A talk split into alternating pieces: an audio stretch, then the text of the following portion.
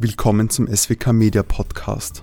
Hören Sie die Zusammenfassung von Ausgabe Nummer 25 vom September 2019.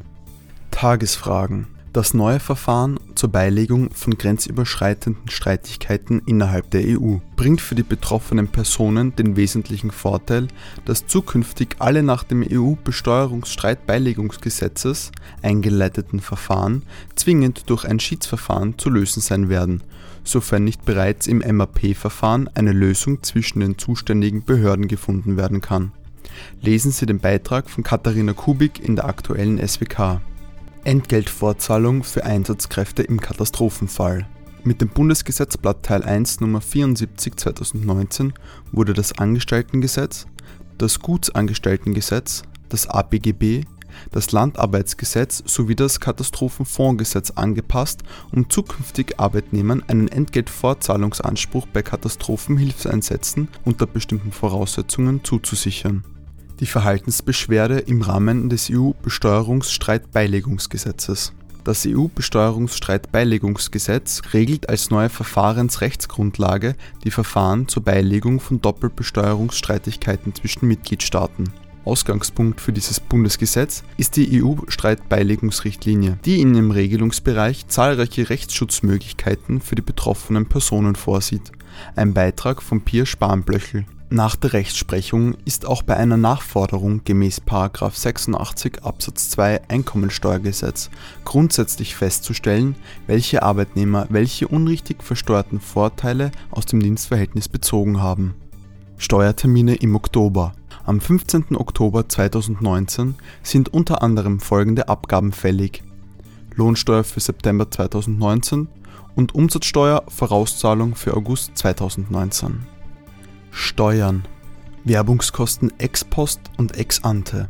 Werbungskosten können ebenso wie Betriebsausgaben vor oder nach einer Erzielung von Einnahmen anfallen bzw. abfließen. Das objektive Nettoprinzip erfordert die Abzugsfähigkeit im einen wie im anderen Fall. Auslösendes Moment der Aufwendungen ist in beiden Fällen eine Erzielung steuerbarer Einnahmen. Eine Erfolgsgarantie ist für den Abzug von Betriebsausgaben oder Werbungskosten nicht erforderlich. Auch erfolglose Aufwendungen und Verluste einer Einkunftserzielung sind abzugsfähig. Ein Beitrag von Reinhold Beiser. Übertragung des Kundenstocks bei verbundenen Unternehmen. Organisationsänderungen zur Erwirkung von Synergieeffekten sollen wohl überlegt sein. Wird innerhalb einer Firmengruppe eine Funktionsrückstufung durchgeführt, müssen auch diese Vorgänge einen Fremdvergleich standhalten. Eine Verschiebung von Vermögen kann auch innerhalb der Firmengruppe zu einer verdeckten Ausschüttung führen. Diese muss dann, mangels Unterlagen, bewertet und das steuerliche Ergebnis korrigiert werden. Ein Beitrag von Dominik Dirnbacher.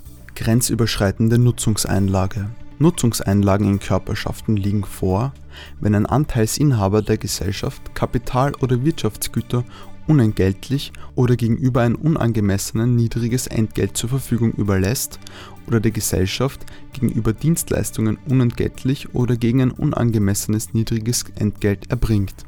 Das Eigentum am Wirtschaftsgut geht dabei nicht auf die Gesellschaft über. Diese ist lediglich berechtigt, das Wirtschaftsgut zu nutzen Erfolgen Nutzungsüberlassungen hingegen an ausländische Gesellschaften, kommt unter den dort angeführten Voraussetzungen zur Anwendung und sind bei solchen grenzüberschreitenden Konstellationen sohin Fremdvergleichswerte anzusetzen. Infolge des Ansatzes eines fiktiven Entgeltes kommt es insoweit daher zu einer Gewinnrealisation. Vorsteuerabzug bei innergemeinschaftlichen Lieferungen. Obwohl grundsätzlich steuerbefreit, sind in der Praxis aus verschiedensten Gründen immer wieder Rechnungen mit Umsatzsteuerausweis über Lieferungen vorzufinden, die materiell rechtlich grenzüberschreitende innergemeinschaftliche Lieferungen sind in derartigen Fällen stellt sich die Frage nach der Vorsteuerabzugsberechtigung des Leistungsempfängers, die ab 01.01.2020 aufgrund verschärfter Aufforderungen an die Steuerbefreiung für innergemeinschaftliche Lieferung zusätzliche Bedeutung gewinnen wird.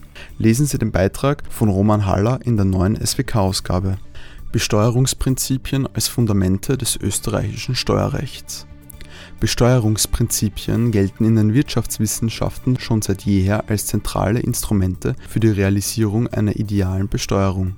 Die österreichische Rechtswissenschaft hat sich bislang nur wenig mit diesen finanzwissenschaftlichen Instrumenten beschäftigt. Im Sinne eines ganzheitlichen Rechtsdenkens ist es jedoch unerlässlich, das Wesen und die steuerrechtliche Verwertbarkeit dieser Prinzipien zu erforschen. Ein Beitrag von Martin Sumper. Ist YouTube für Urheberrechtsverletzungen seiner Nutzer verantwortlich und daher zur Unterlassung verpflichtet? Der OGH ersucht den EuGH um Auslegung vor allem des Artikel 14 Richtlinie 2031 EG zum elektronischen Geschäftsverkehr. Dabei geht es um die Frage, ob YouTube seine neutrale Rolle als Host Service Provider und damit das Haftungsprivileg verliert, wenn dem Nutzer zusätzlich zum Betrieb der Online-Videoplattform bestimmte Begleitservices angeboten werden, wie vor allem die Verknüpfung von den Nutzern hochgeladenen Videos mit Werbung. Behandlung eines nachträglichen hervorkommenden Steuerguthabens beim sogenannten Pflegeregress. Die Gutschrift aus einer Arbeitnehmerveranlagung ist dem zu Lebzeiten erzielten Einkommen eines Verstorbenen zuzurechnen und unterliegt nicht dem Verbot des Pflegeregresses. Aus der jüngsten Rechtsprechung Markus Ahardt, Gerhard Gettke, Dietmar Eigner, Gernot Eigner und Michael Tumpel bieten eine Übersicht über die steuerrechtliche Judikatur der Höchstgerichte, darunter VWGH-Entscheidungen zum Vorweisen eines Prüfantrags und zur Haftung des Vertreters